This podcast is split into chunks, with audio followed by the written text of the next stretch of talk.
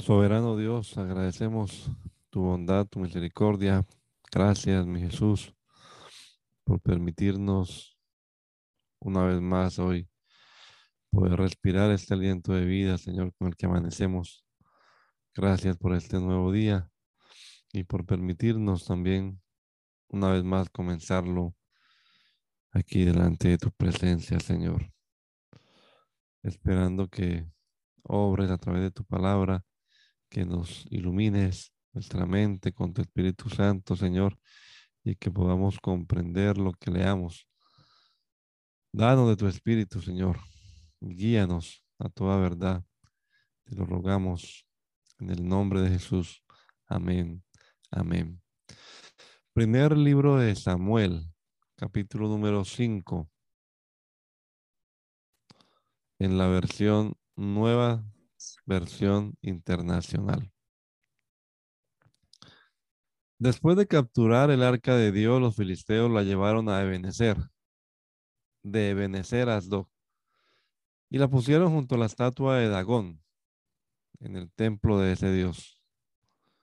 Al día siguiente, cuando los habitantes de Asdod se levantaron, vieron que la estatua de Dagón estaba tirada en el suelo boca abajo frente al arca del Señor. Así que la levantaron y la colocaron en su sitio. Pero al día siguiente, cuando se levantaron, volvieron a encontrar la estatua tirada en el suelo, boca abajo, frente al arca del Señor. Sobre el umbral estaba su, estaban su cabeza y sus dos manos separadas del tronco. Por eso hasta el día de hoy ninguno de los que entran en el templo de Dagón, en Asdod, incluso los sacerdotes pisan el umbral. Entonces el Señor descargó su mano sobre la población de Asdod y sus alrededores y los azotó con tumores. La gente de Asdod reconoció lo que estaba pasando y declaró, el arca del Dios de Israel no puede quedarse en medio nuestro porque ese Dios ha descargado su mano sobre nosotros y contra nuestro Dios Dagón. Así que convocaron a todos los jefes filisteos y les preguntaron, ¿qué vamos a hacer con el arca del Dios de Israel? Trasladen el arca del Dios de Israel a la ciudad de Gad, respondieron los jefes. Y así lo hicieron.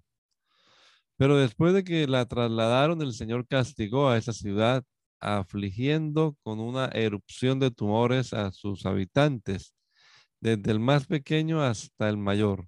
Esto provocó un pánico terrible, horrible. Entonces enviaron el arca de Dios a Ecrón, pero tan pronto como entró el arca en la ciudad, sus habitantes se pusieron a gritar, nos han traído el arca del Dios de Israel para matarnos a todos.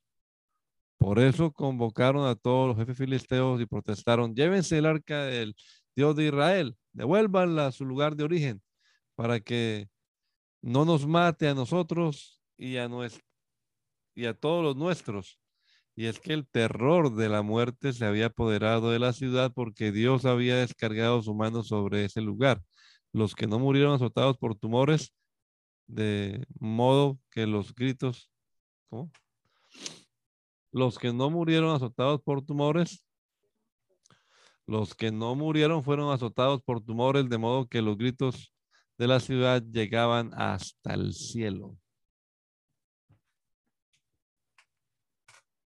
El arca del Señor estuvo en territorio filisteo siete meses, y los filisteos convocaron a los sacerdotes y a los adivinos para preguntarles, ¿Qué vamos a hacer con el arca del Señor?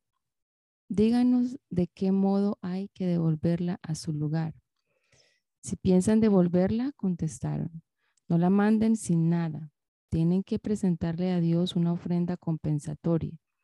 Entonces recobrarán la, la salud y sabrán por qué Dios nos ha dejado de castigar, no ha dejado de castigarlos. ¿Y qué le debemos ofrecer? preguntaron los filisteos. Cinco figuras de oro en forma de tumor, respondieron aquellos. y otras cinco en forma de rata, conforme al número de jefes filisteos. Pues la misma plaga los ha azotado a ustedes y a sus jefes. Así que hagan imágenes de los tumores y, y de las ratas que han devastado el país y den honra al Dios de Israel. Tal vez suavice su castigo contra ustedes, sus dioses y su tierra. ¿Por qué se van a obstinar como lo hicieron los egipcios bajo el faraón? ¿No es cierto que Dios tuvo que hacerles daño para que dejaran ir a los israelitas? Ahora manden a construir una carreta nueva. Escojan también dos vacas con cría y que nunca hayan llevado yugo. Aten las vacas a la carreta, pero encierren los becerros en el establo. Tomen luego el arca del Señor y pónganla en la carreta. Coloquen una caja junto al arca con los objetos de oro que van a entregarle a, Dios como ofrenda compensatoria. Luego dejen que la carreta se vaya sola y obsérvenla. Si se va en dirección de Bet Semes, su propio territorio, eso quiere decir que el Señor es quien nos ha causado esta calamidad tan terrible. Pero si la carreta se desvía para otro lugar, sabremos que no fue Él quien nos hizo daño, sino que todo ha sido por casualidad. Así lo hicieron. Tomaron dos vacas con cría y las ataron a la carreta pero encerraron los becerros en el establo. Además, en la carreta pusieron el arca del Señor y la caja que contenía las figuras de ratas y de tumores de oro. Y las vacas se fueron mugiendo por todo el camino, directamente a Bet Semes. Siguieron esa ruta sin desviarse para ningún lado. Los jefes de los filisteos se fueron detrás de la carreta hasta llegar al territorio de Bet Semes. Los habitantes de Betsemes que estaban en la calle, en el valle, cosechando el trigo, alzaron la vista y al ver el arca se llenaron de alegría. La carreta llegó hasta el campo de Josué de Betsemes, donde había una gran piedra, y allí se detuvo. Entonces la gente del pueblo usó la madera de la carreta como leña y ofreció las vacas en holocausto al Señor. Los levitas que habían descargado la carreta pusieron el arca del Señor sobre la gran piedra, junto con la caja que contenían las figuras, las figuras de oro. Aquel día, los habitantes de Betsemes ofrecieron holocaustos y sacrificios al Señor. Los cinco jefes filisteos vieron todo esto y regresaron a Ecrón ese mismo día. Las figuras de oro en forma de tumor que los filisteos entregaron al Señor como ofrenda compensatoria correspondían a cada una de las ciudades de estas ciudades: Asdod, Gaza, Ascalón, Gad y Ecrón. Asimismo, el número de las ratas de oro correspondía al de las ciudades filisteas que pertenecían a los cinco jefes, tanto las ciudades fortificadas como las aldeas sin murallas y la gran piedra donde depositaron el arca del Señor permanece hasta el día de hoy como testimonio en el campo de Josué de Betsemes. Algunos hombres de ese lugar se atrevieron a mirar dentro del arca del Señor y Dios los mató. Fueron setenta los que perecieron. El pueblo hizo duelo por el terrible castigo que el Señor había enviado. Y los habitantes de Betsemes dijeron, el Señor es un Dios santo. ¿Quién podrá presentarse ante Él? ¿Y a dónde podremos enviar el arca para que no se quede entre nosotros? Así que mandaron este mensaje a los habitantes de Kiriat y Arim.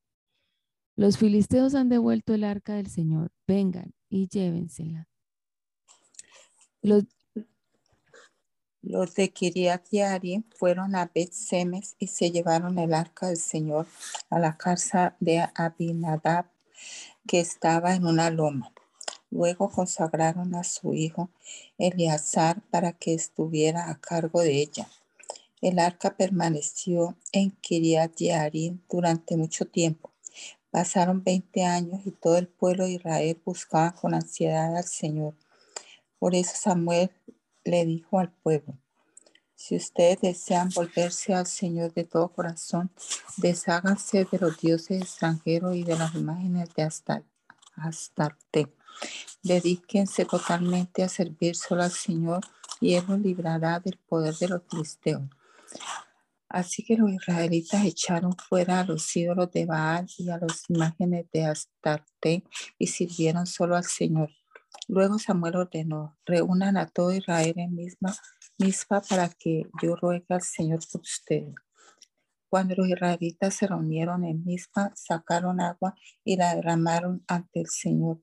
También ayunaron durante el día y públicamente confesaron, hemos pecado contra el Señor. Fue en Mispa donde Samuel comenzó a gobernar a los israelitas. Cuando los filisteos se enteraron de que los israelitas se habían reunido en Mispa, los jefes filisteos marcharon contra Israel.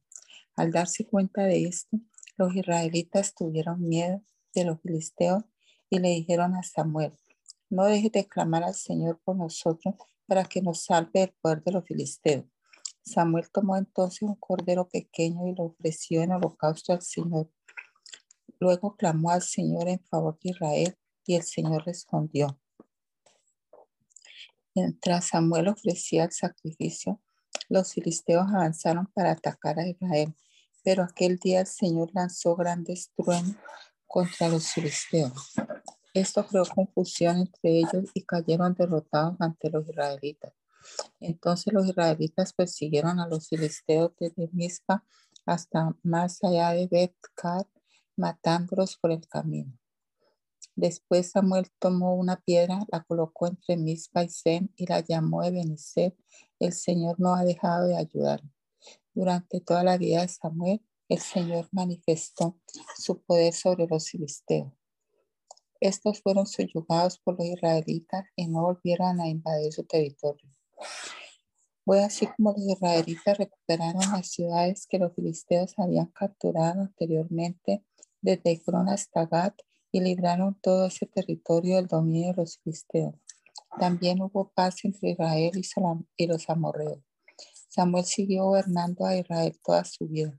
Todos los años recorría las ciudades de Betel, Gilgal y Mizpa y atendía los asuntos del país en esa región. Luego regresaba a Ramá, donde residía, y desde allí gobernaba Israel. También allí erigió un altar al Señor.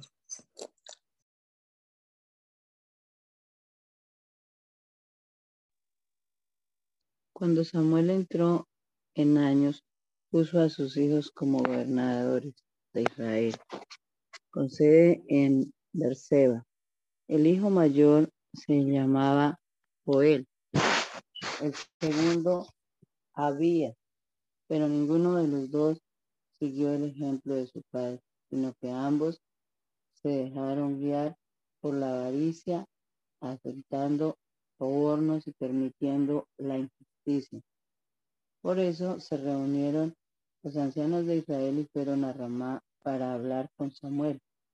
Le dijeron, tú has enviado ya a tus hijos, no siguen tu ejemplo. Mejor danos un rey que nos gobierne, como lo tienen todas las naciones. Cuando le dieron, cuando le dijeron que querían tener un rey, Samuel se disgustó. Entonces se puso a orar al Señor. Pero el Señor le dijo, hazle caso al pueblo en todo lo que te diga. En realidad no te han rechazado a ti, sino a mí, pues no quieren que yo reine sobre ellos. Están tratando del mismo modo que me han tratado a mí desde el día en que los saqué de Egipto hasta hoy. Me han abandonado para servir a otros dioses. Así que hazles caso, pero adviérteles claramente de cómo el rey va a gobernarlos.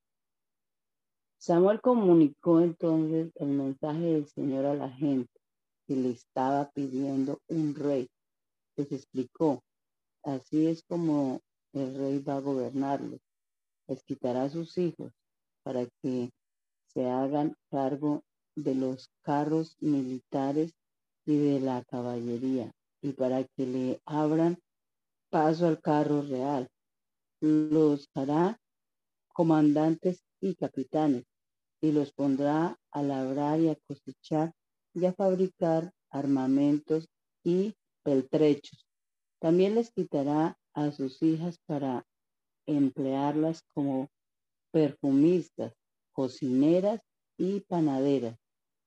Se pondrá en sus, se, apoderará de sus mejores campos, viñedos y olivares, y se los dará a sus ministros. Y ustedes les exigirán una, a ustedes les exigirá una décima parte de sus cosechas y vendimias para entregarlas a sus funcionarios y ministros. Además les quitará sus criados y criadas, sus mejores bueyes y asnos, de manera que, trabajen, que trabajen para él. Les exigirá una décima parte de sus rebaños y ustedes mismos le servirán como esclavos. Cuando, lleguen, cuando llegue aquel día, clamarán por causa del rey que hayan escogido, pero el Señor no les responderá. El pueblo, sin embargo, no le hizo caso a Samuel, sino que protestó. De manera, de ninguna manera, queremos un rey que nos gobierne así. Seremos como las otras naciones, con un rey que nos gobierne y de que me marche al frente de nosotros cuando vayamos a la guerra. Después de oírlo, después de oír lo que el pueblo quería, Samuel se lo comunicó al Señor. Hazles caso, respondió el Señor. Dales un rey. Entonces Samuel les dijo a los israelitas, regresen a sus pueblos.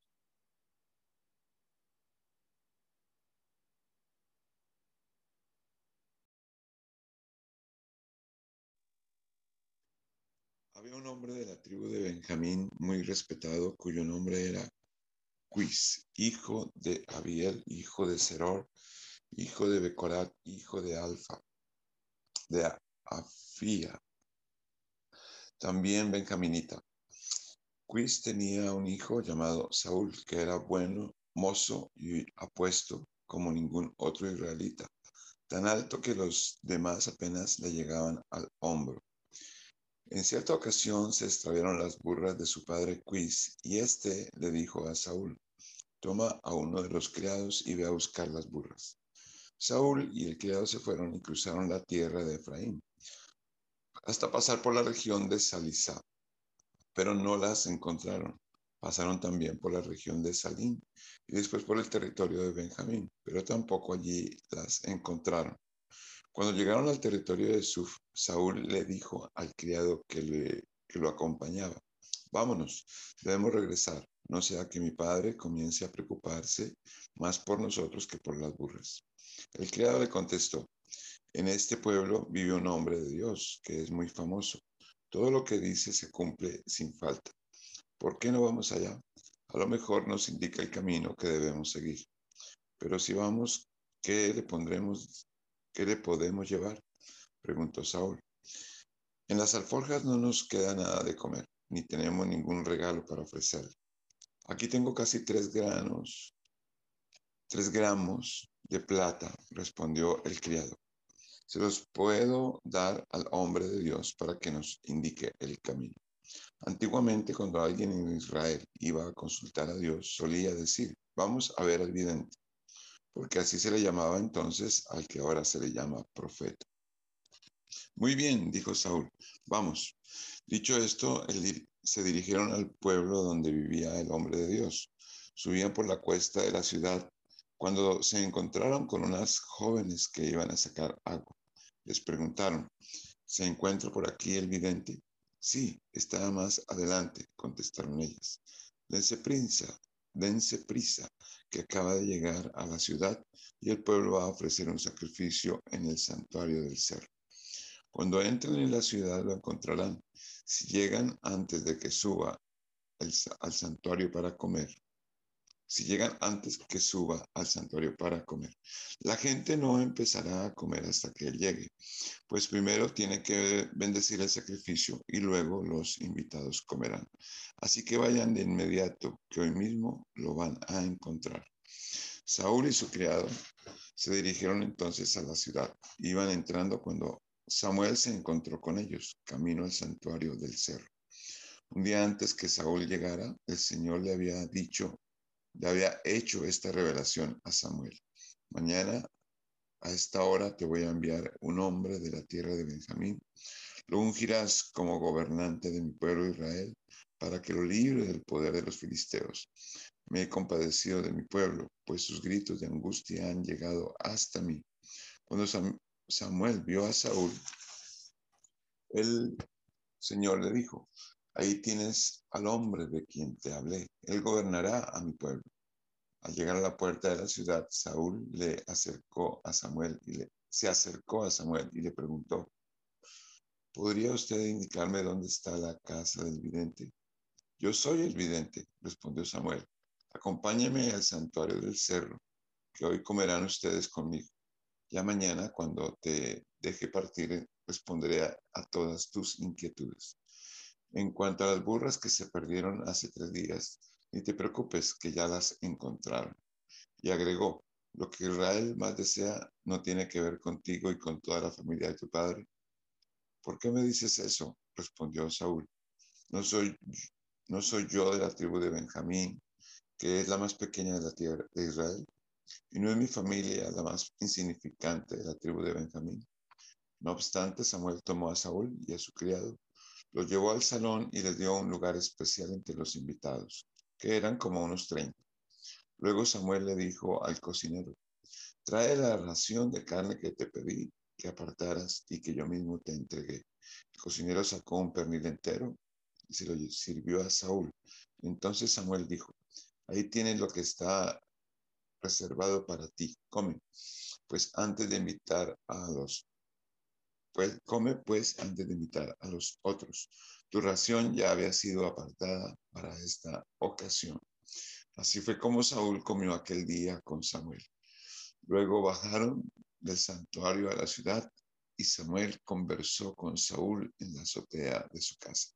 Al amanecer, a la hora de levantarse, Samuel habló con Saúl en ese mismo lugar. Levántate, le dijo, ya debes partir. Saúl se levantó y salieron de la casa juntos. Mientras se dirigían a las afueras de la ciudad, Samuel le dijo a Saúl, dile al criado que se adelante, pero tú quédate un momento que te voy a dar un mensaje de parte de Dios. El criado se adelantó. Entonces Samuel tomó un frasco de aceite y lo derramó sobre la cabeza de Saúl. Luego lo besó y le dijo, es el Señor quien te ha ungido para que gobiernes a su pueblo hoy mismo, cuando te alejes de mí y llegues a Celsa, en el territorio de Benjamín, a, Cesla, en el territorio de Benjamín, cerca de la tumba de Raquel, verás a dos hombres. Ellos te dirán, ya encontramos las burras que andabas buscando. Pero tu padre ya no piensa en las burras, sino que ahora está preocupado por ustedes y se pregunta, ¿Qué puedo hacer para encontrar a mi hijo? Más adelante, cuando llegues a la encina de Tabor, te encontrarás con tres hombres que se dirigen a Betel para adorar a Dios. Uno de ellos lleva tres cabritos, otro tres panes y el otro un odre de vino. Después de saludarte, te entregarán dos panes. Acéptalos. De ahí llegarás a Gibeá de Dios donde hay una guarnición filistea. Al entrar en la ciudad te encontrarás con un grupo de profetas que bajan del santuario en el cerro. Vendrán profetizando, precedidos por música que tocan liras, panderetas, por músicos que tocan liras, panderetas, flautas y arpas. Entonces el Espíritu del Señor vendrá sobre ti con poder y tú profetizarás con ellos y serás una nueva persona. Cuando se cumplan estas señales que has recibido, podrás hacer todo lo que esté a tu alcance, pues Dios estará contigo. Baja luego a Gilgal antes que yo. Allí me reuniré contigo para ofrecer holocaustos y sacrificios de comunión. Y cuando llegue, te diré lo que tienes que hacer, pero tú debes esperarme siete días. Cuando Saúl se dio vuelta para alejarse de Samuel, Dios le cambió el corazón y ese mismo día se cumplieron todas esas señales. En efecto, al llegar Saúl y su criado a Gibeá, un grupo de, de profetas les salió al encuentro. Entonces el Espíritu de Dios vino con poder sobre Saúl, quien cayó en trance profético junto con ellos. Los que desde antes lo conocían, al verlo profetizar junto con los profetas, se preguntaban unos a otros, ¿qué le pasa a Saúl, hijo de Quis? ¿Acaso él también es uno de los profetas? Alguien que vivía allí replicó, ¿y quién es el responsable de ellos? De ahí viene el dicho, ¿acaso también Saúl es uno de los profetas? Cuando Saúl acabó de profetizar, subió al santuario del cerro. Su tío les preguntó a él y a su criado, ¿y ustedes dónde estaban? Andábamos buscando las burras, respondió Saúl, pero como no dábamos con ellas, fuimos a ver a Samuel. Cuéntame lo que les dijo Samuel, pidió el tío de Saúl. Nos aseguró que ya habían encontrado las burras. Sin embargo, Saúl no le contó a su tío lo que Samuel le había dicho acerca del reino. Después de esto, Samuel convocó al pueblo de Israel para que se presentara ante el Señor en Mizpa. Allí les dijo a los israelitas, así dice el Señor Dios de Israel, yo saqué a Israel de Egipto, yo los libré a ustedes del poder de los egipcios y de todos los reinos que los oprimían. Ahora, sin embargo, ustedes han rechazado a su Dios, quien los libra de todas las calamidades y aflicciones. Han dicho, no, danos un rey que nos gobierne. Por tanto, preséntense ahora ante el Señor por tribus y por familias. Dicho esto, Samuel hizo que se acercaran todas las tribus de Israel y al echarle la suerte fue escogida la tribu de Benjamín. Luego mandó que se acercara la tribu de Benjamín por familia por familia. Y la suerte cayó sobre la familia de Matri y finalmente sobre Saúl, hijo de Quis. Entonces fueron a buscar a Saúl para, pero no lo encontraron, de modo que volvieron a consultar al Señor. ¿Ha venido aquí ese hombre? Sí, respondió el Señor, pero se ha escondido entre el equipaje. Fueron corriendo y lo sacaron de allí. Y cuando Saúl se puso en medio de la gente, vieron que, era tan alto que nadie le llegaba al hombro. Dijo entonces Samuel a todo el pueblo, Miren al hombre que el Señor ha escogido. No hay nadie como él en todo el pueblo. ¡Viva el rey! exclamaron todos. A continuación, Samuel le explicó al pueblo las leyes del reino y las escribió en un libro que depositó ante el Señor. Luego mandó que todos regresaran a sus casas. También Saúl se fue a su casa en Gibeá acompañado por un grupo de hombres ilustres, a quienes el Señor les había movido el corazón. Pero algunos insolentes protestaron, ¿y este es el que nos va a salvar? Y fue tanto su desprecio por Saúl que ni le ofrecieron regalos. Saúl, por su parte, no les hizo caso. Nahas el amonita, subió contra Jabes de Galaad y la sitió. Los habitantes de la ciudad le dijeron, haz un pacto con nosotros y seremos tus siervos. Haré un pacto con ustedes, contestó Nahas la monita, pero con una condición, que le saque a cada uno de ustedes el ojo derecho. Así dejaré en desgracia a todo Israel. Danos siete días para que podamos enviar mensajeros por todo el territorio de Israel, respondieron los ancianos de Jabes. Si no hay quien nos libre de ustedes, nos rendiremos. Cuando los mensajeros llegaron a Gibeá, que era la ciudad de Saúl, y le comunicaron el mensaje al pueblo, todos se echaron a llorar. En ese momento Saúl regresaba al campo arreando sus bueyes y preguntó, ¿qué le pasa a la gente? ¿Por qué están llorando? Entonces le contaron lo que habían dicho los habitantes de Jabes. Cuando Saúl escuchó la noticia, el Espíritu de Dios vino sobre él con poder. Enfurecido, agarró dos bueyes y los descuartizó y con los mensajeros envió los pedazos por todo el territorio de Israel con esta advertencia.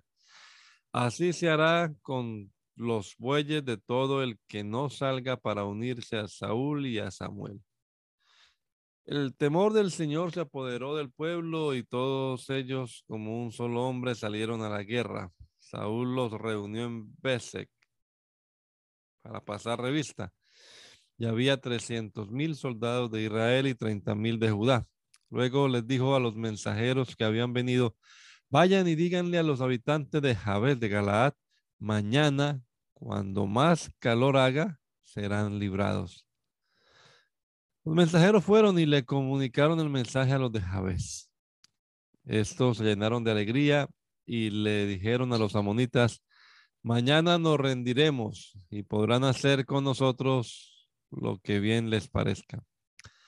Al día siguiente, antes del amanecer, Saúl organizó a los soldados en tres columnas. Invadieron el campamento de los amonitas e hicieron una masacre entre ellos hasta la hora más calurosa del día. Los que sobrevivieron fueron dispersados, así que no quedaron dos hombres juntos. El pueblo le dijo entonces a Samuel, ¿quiénes son los que no querían que Saúl reinara sobre nosotros? Entréguenlos, entréguenlos, vamos a matarlos. Nadie va a morir hoy, intervino Saúl. En este día el Señor ha librado a Israel. Vengan, le dijo Samuel al pueblo. Vamos a Gilgal para confirmar a Saúl como rey. Todos fueron a Gilgal y allí el Señor con y ante el Señor y allí ante el Señor confirmaron a Saúl como rey. También allí ante el Señor ofrecieron sacrificios de comunión y Saúl y todos los israelitas celebraron la ocasión con gran alegría. Samuel le habló a todo Israel. Préstenme atención. Yo les he hecho caso en todo lo que me han pedido y les he dado un rey que los gobierne. Ya tienen al rey que va a dirigirlos. En cuanto a mí, ya estoy viejo y lleno de canas, y mis hijos son parte del pueblo. Yo los he guiado a ustedes desde mi juventud hasta la fecha. Aquí me tienen. Pueden acusarme en la presencia del Señor y de su ungido. ¿A quién le he robado un buey o un asno? ¿A quién he defraudado? ¿A quién he oprimido? ¿Por quién me he dejado sobornar? Acúsenme y pagaré lo que corresponda. No nos has defraudado, respondieron. Tampoco nos, has oprimido ni le has robado nada a nadie. Samuel insistió, que el Señor y su ungido sean hoy testigos de que ustedes no me han hallado culpable de nada. Que lo sean, fue la respuesta del pueblo. Además Samuel les dijo, testigo es el Señor escogió a Moisés y a Aarón para sacar de Egipto a los antepasados de ustedes. Y ahora préstenme atención, el Señor los ha colmado de beneficios a ustedes y a sus antepasados, pero yo tengo una querella contra ustedes. Después de que Jacob entró en Egipto, sus descendientes clamaron al Señor. Entonces el Señor envió a Moisés y a Aarón para sacarlos de Egipto y establecerlos en este lugar. Pero como se olvidaron de su Señor y Dios, Él los entregó al poder de Císara, comandante del ejército de Hazor, y al poder de los filisteos y del rey de Moab, y ellos les hicieron la guerra. Por eso ustedes clamaron al Señor, hemos pecado al abandonar al Señor y adorar a los ídolos de Baal y a las imágenes de Astarte. Pero ahora, si nos libras del poder de nuestros enemigos, solo a ti te serviremos. Entonces el Señor envió a Jerubal, Barak, Jefté y Samuel y los libró a ustedes del poder de los enemigos que los rodeaban, para que vivieran seguros. No obstante, cuando ustedes vivieron, perdón, no obstante, cuando ustedes vieron que Nahas, rey de los amonitas, los amenazaban, me dijeron, no, queremos que nos gobierne un rey. Y esto a pesar de que el Señor su Dios es el rey de ustedes. Pues bien, aquí tienen al rey que pidieron y que han escogido. Pero tengan en cuenta que es el Señor quien les ha dado ese rey. Si ustedes y el rey que los gobierne temen al Señor su Dios y le sirven y le obedecen, acatando sus mandatos y manteniéndose fieles a Él, magnífico. En cambio, si lo desobedecen y no acatan sus mandatos, Él descargará su mano sobre ustedes como la descargó contra sus antepasados. Y ahora préstenme atención y observen con sus propios ojos algo grandioso que el Señor va a hacer. Ahora no es tiempo de lluvias, sino de cosecha. Sin embargo, voy a invocar al Señor y Él enviará truenos y lluvia. Así se darán cuenta de la gran maldad que han cometido ante el Señor al pedir un rey. Samuel invocó al Señor y ese mismo día el Señor mandó truenos y lluvia. Todo el pueblo sintió un gran temor ante el Señor y ante Samuel. Y le dijeron a Samuel, ora al Señor tu Dios por nosotros, tus siervos, para que tus siervos para que no nos quite la vida. A todos nuestros pecados hemos añadido la maldad de pedir de pedirle un rey. No teman, replicó Samuel, aunque ustedes han cometido una gran maldad, no se aparten del Señor. Más bien, sírvanle de todo corazón. No se alejen de él por seguir a ídolos inútiles, que no los pueden ayudar ni rescatar, pues no sirven para nada. Por amor a su gran nombre, el Señor no rechazará a su pueblo. De hecho, Él se ha dignado hacerlos a ustedes su propio pueblo. En cuanto a mí, que el Señor me libre de pecar contra Él dejando de orar por ustedes.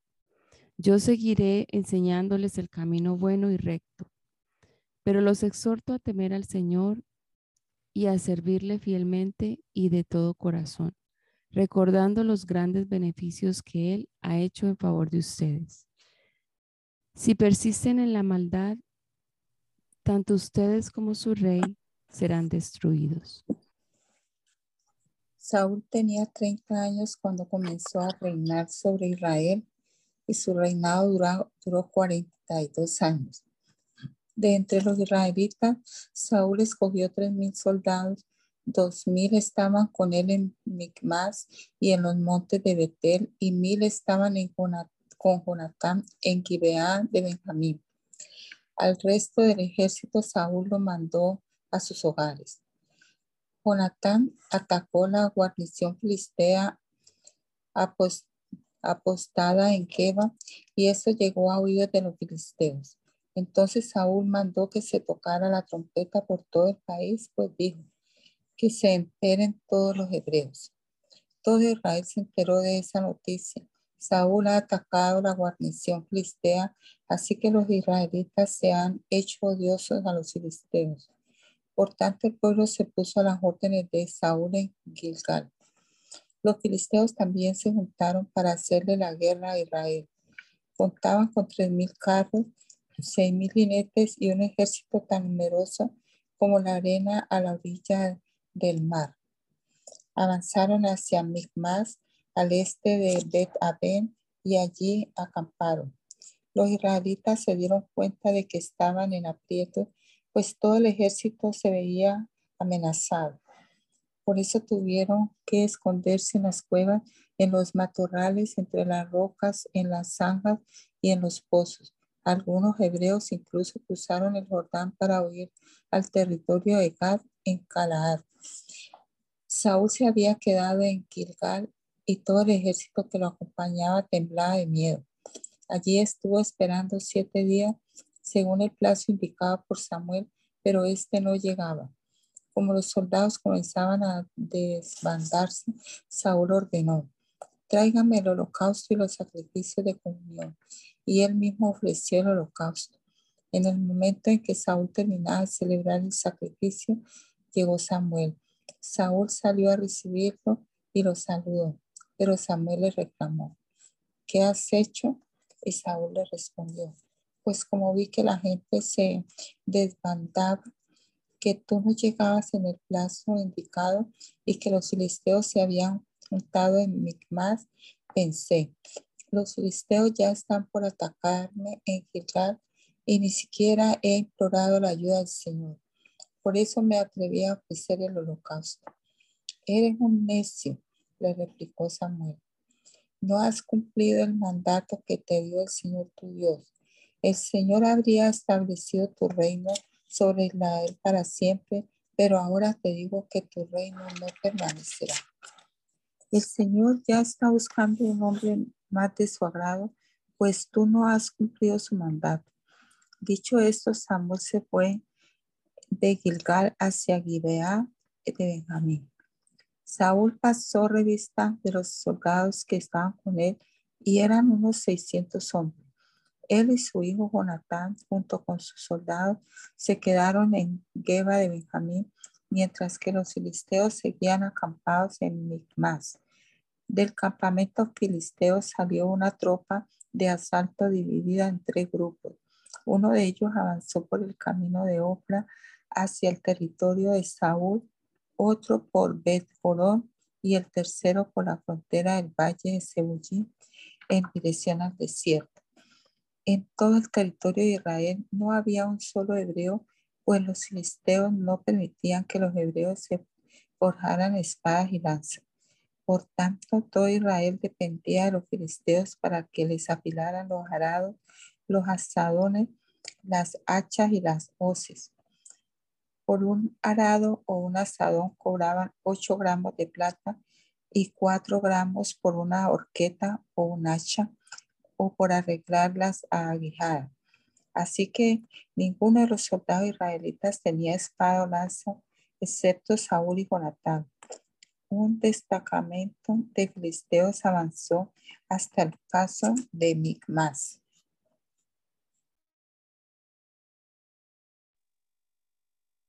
Cierto día, Jonatán, hijo de Saúl, sin decirle nada a su padre, le ordenó a su escudero, ven acá, vamos a cruzar al otro lado, donde está el destancamento de los filisteos.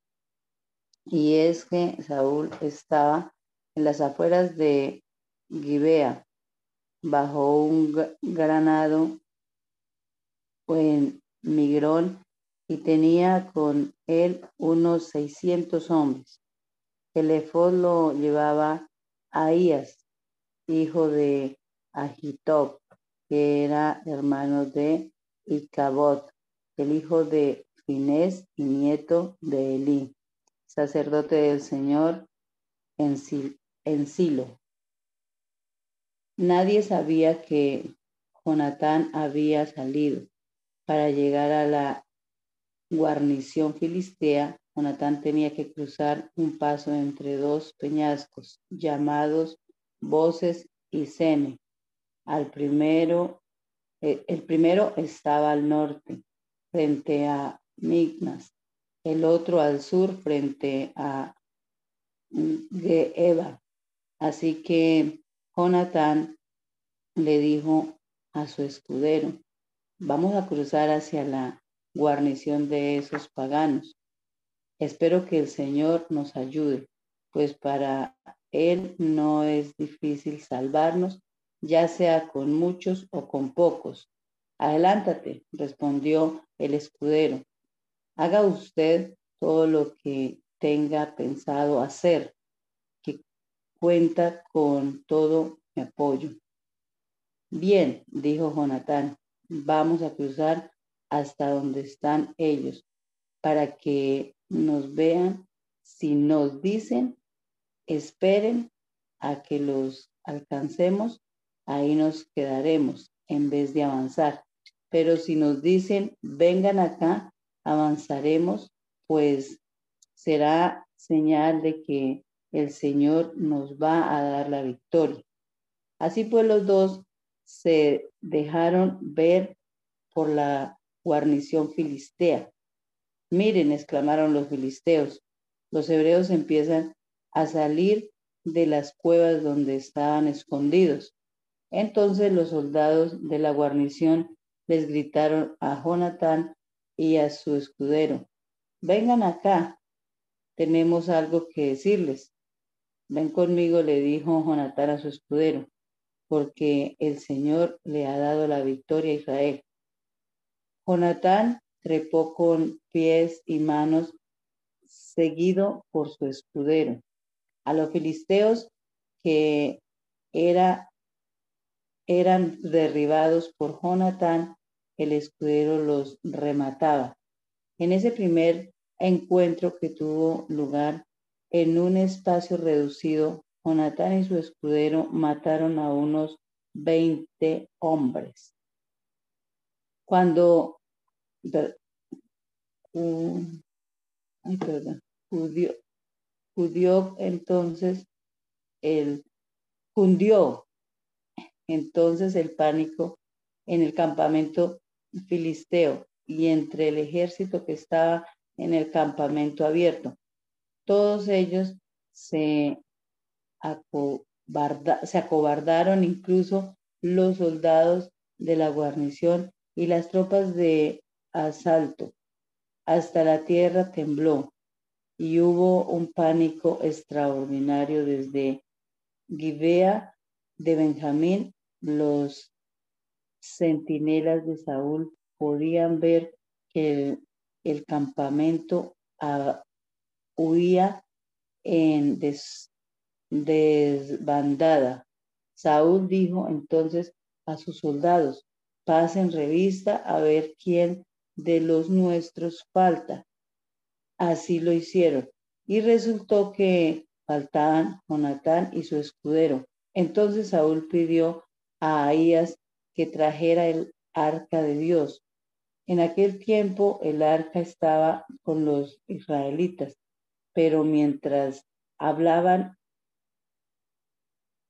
el, el desconcierto con el desconcierto en el campamento filisteo se hizo peor. Así que Saúl le dijo al sacerdote, no lo hagas. Enseguida Saúl reunió a su ejército y todos juntos se lanzaron a la batalla. Era tal la confusión entre los filisteos que se mataban unos a otros. Además, los hebreos hacía tiempo se habían unido a los filisteos y que estaba y que estaban con ellos en el campamento se pasaron a los a las filas de los israelitas que estaban con Saúl y Jonatán y los israelitas que se habían escondido en los montes de Efraín al oír que los filisteos huían se unieron a la batalla para perseguirlos. Así libró el Señor a Israel aquel día, y la batalla se extendió más allá de Bet Aben. Los israelitas desafiaron, perdón, los israelitas desfallecían de hambre, pues Saúl había puesto al ejército bajo este juramento. Maldito el que coma algo antes del anochecer, antes de que pueda vengarme de mis enemigos. Así que aquel día ninguno de los soldados había probado bocado. Al llegar todos a un bosque, notaron que había miel en el suelo. Cuando el ejército entró en el bosque, vieron que la miel corría como agua, pero por medio, pero por miedo al juramento, nadie se atrevió a probarla. Sin embargo, Jonatán, que no había oído a su padre poner al ejército bajo juramento, alargó la vara que llevaba en la mano, hundió la punta en un panal de miel y se lo llevó a la boca. Enseguida se le iluminó el rostro, pero uno de los soldados le advirtió, tu padre puso al ejército bajo un juramento solemne, diciendo, maldito el que coma algo hoy. Y por eso los soldados desfallecen. Mi padre le ha causado un gran daño al país, respondió Jonatán. Miren cómo me volvió el color al rostro cuando probé un bocado de miel. Imagínense si todo el ejército hubiera comido del botín que se le arrebató al enemigo. Cuánto mayor habría sido el estrago causado a los filisteos. Aquel día los israelitas mataron filisteos desde Misma hasta Ayalón, y cuando los soldados estaban exhaustos, echaron mano del botín, agarraron ovejas, vacas y terneros, los degollaron sobre el suelo y se comieron la carne con toda, con todo y sangre. Entonces le contaron a Saúl. Los soldados, los soldados están pecando contra el Señor, pues están comiendo carne junto con la sangre. Son unos traidores, replicó Saúl. Hagan rodar una piedra grande y tráiganmela ahora mismo. También les dijo, vayan y díganle a la gente que cada uno me traiga su toro o su oveja para degollarlos y comerlos aquí, y que no coman ya carne junto con la sangre, para que no pequen contra el Señor. Esa misma noche cada uno llevó su toro y lo degollaron allí. Luego Saúl construyó un altar al Señor. Este fue el primer altar que levantó y dijo, vayamos esta noche tras los filisteos antes de que amanezca. Quitémosles todo lo que tienen y no dejemos a nadie con vida. Haz lo que te parezca mejor, le respondieron, pero debemos consultar a Dios. Intervino el sacerdote. Saúl entonces le preguntó a Dios, ¿debe perseguir a los filisteos? ¿Debo perseguir a los filisteos? ¿Los entregarán, los entregarás en manos de Israel? Pero Dios no le respondió aquel día. Así que Saúl dijo, todos ustedes jefes del ejército, acérquense y averigüen cuál es el pecado que se ha cometido hoy. El Señor y Salvador de Israel me es testigo de que aún si el culpable es mi hijo Jonatán, morirá sin remedio. Nadie se atrevió a decirle nada. Les dijo entonces a todos los israelitas, pónganse ustedes de un lado y yo y mi hijo Jonatán nos pondremos del otro. Haga lo que le parezca, respondieron ellos. Luego le rogó Saúl al Señor, Dios de Israel, que le diera una respuesta clara. La suerte cayó sobre Jonatán y Saúl, de modo que los demás quedaron libres. Entonces dijo Saúl, echen suertes entre mi hijo Jonatán y yo. Y la suerte cayó sobre Jonatán. Así que Saúl le dijo, cuéntame lo que has hecho. Es verdad que probé un poco de miel con la punta de mi vara, respondió Jonatán. ¿Y por eso tengo que morir? Jonatán, si tú no mueres, que Dios me castigue sin piedad, exclamó Saúl. Los soldados le replicaron, ¿cómo va a morir Jonatán siendo que le ha dado esta gran victoria a Israel? Jamás, tan cierto como que el Señor vive, que ni un pelo de su cabeza caerá al suelo, pues con la ayuda de Dios hizo esta proeza. Así libraron a Jonatán de la muerte.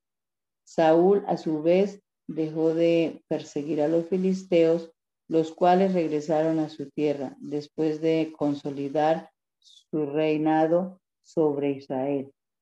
Saúl luchó contra todos los enemigos que los rodeaban, incluso contra los moabitas, los amonitas, los edomitas, los reyes de Soba y los filisteos, y a todos los vencía, hacían, haciendo cala de valor. También derrotó a los amalecitas y libró a Israel de quienes lo saqueaban. Saúl tuvo tres hijos, Jonatán, Isbi y Malquisúa. También tuvo dos hijas. La mayor se llamaba Merad y la menor Mical. Su esposa era Ahinoad, hija de Ahimás. El general de su ejército era Abner, hijo de Ner, tío de Saúl. Ner y Kis, el padre de Saúl. Eran hermanos y ambos eran hijos de Abiel. Durante todo el reinado de Saúl se luchó sin, sin cuartel contra los filisteos, pero eso siempre, perdón, por eso siempre que Saúl veía a alguien fuerte y valiente, lo alistaba en su ejército. Un día Samuel le dijo a Saúl, el Señor me envió a ungirte como rey sobre su pueblo Israel. Así que pon atención al mensaje del Señor. Así dice el Señor Todopoderoso. He decidido castigar a los amalecitas por lo que le hicieron a Israel, pues no lo dejaron pasar cuando salía de Egipto. Así que ve y ataca a los amalecitas ahora mismo. Destruye por completo todo lo que les pertenezca no les tengas compasión. Mátalos a todos, hombres y mujeres, niños y recién nacidos, toros y ovejas, camellos y asnos. Saúl reunió al ejército y le pasó revista en Telayín.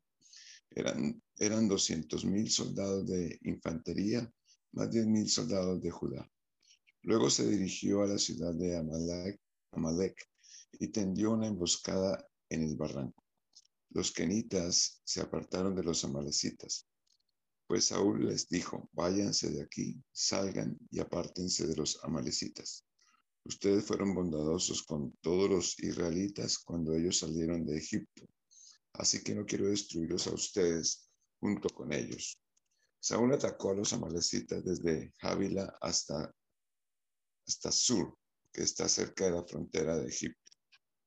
Y Agag, rey de Amalek, lo capturó vivo. a Agag, rey de Amalek, lo capturó vivo, pero a todos los habitantes los mató a filo de espada.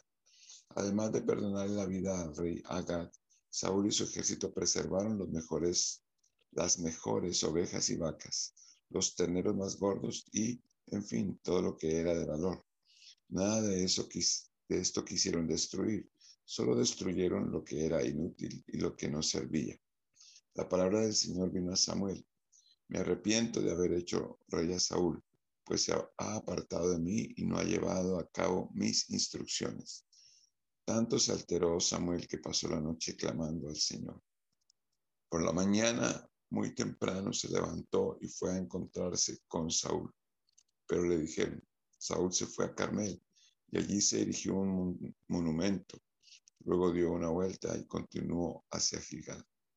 Cuando Samuel llegó, Saúl le dijo, que el Señor te bendiga, he cumplido las instrucciones del Señor. Y entonces, ¿qué significan esos balidos de ovejas que me parece oír? Le reclamó Samuel. ¿Y cómo es que oigo mugidos de vaca?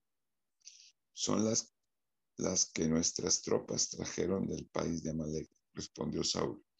Dejaron con vida las mejores ovejas y vacas para ofrecerlas al Señor tu Dios, pero todo lo demás lo destruimos.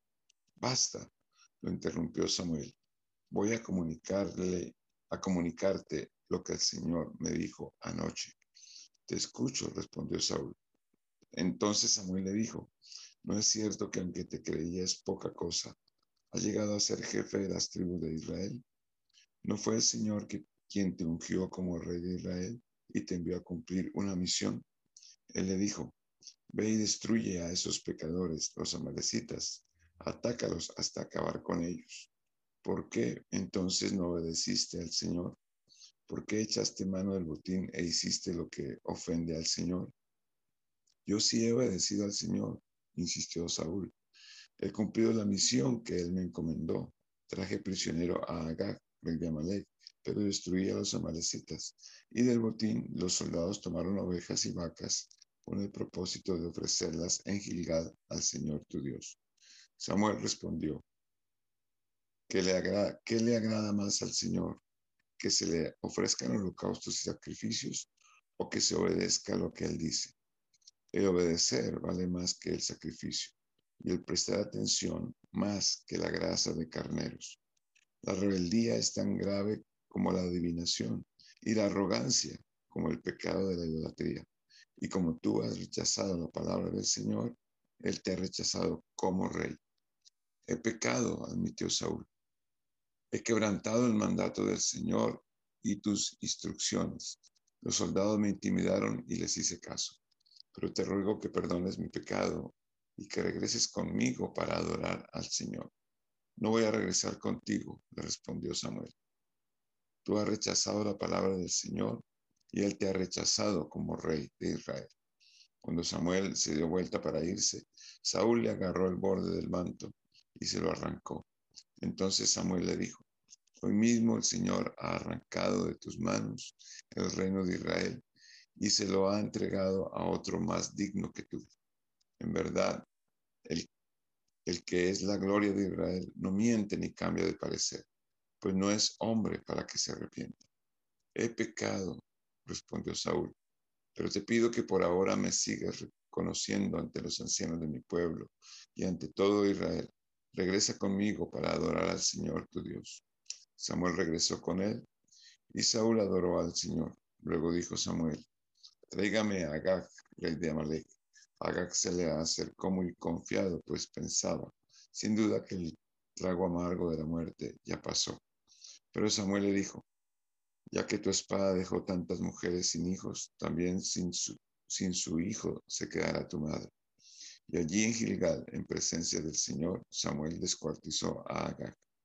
Luego regresó a Ramá, mientras que Saúl se fue a su casa en Gibea de Saúl. Gibea de Saúl. Y como el Señor se había arrepentido de haber hecho a Saúl rey de Israel, nunca más volvió Samuel a ver a Saúl, sino que hizo duelo por él. Hermana Milena, ¿puede terminar la oración en oración, por favor? Amén. Soberano y eterno Dios, te damos muchas gracias en este día por esta oportunidad tan preciosa que nos regalas de leer tu palabra y, Señor, de ver a estos hombres eh, siguiendo tus ordenanzas, Señor, y también las consecuencias eh, de no hacerlo. Y te damos gracias, Señor, porque tu palabra es vida y nos orienta cada día, Señor. Bendice a quienes hemos estado aquí, quienes oirán después esta lectura. Que tu palabra sea, Señor, que nos avive y nos vivifique continuamente. En tu nombre precioso. Amén.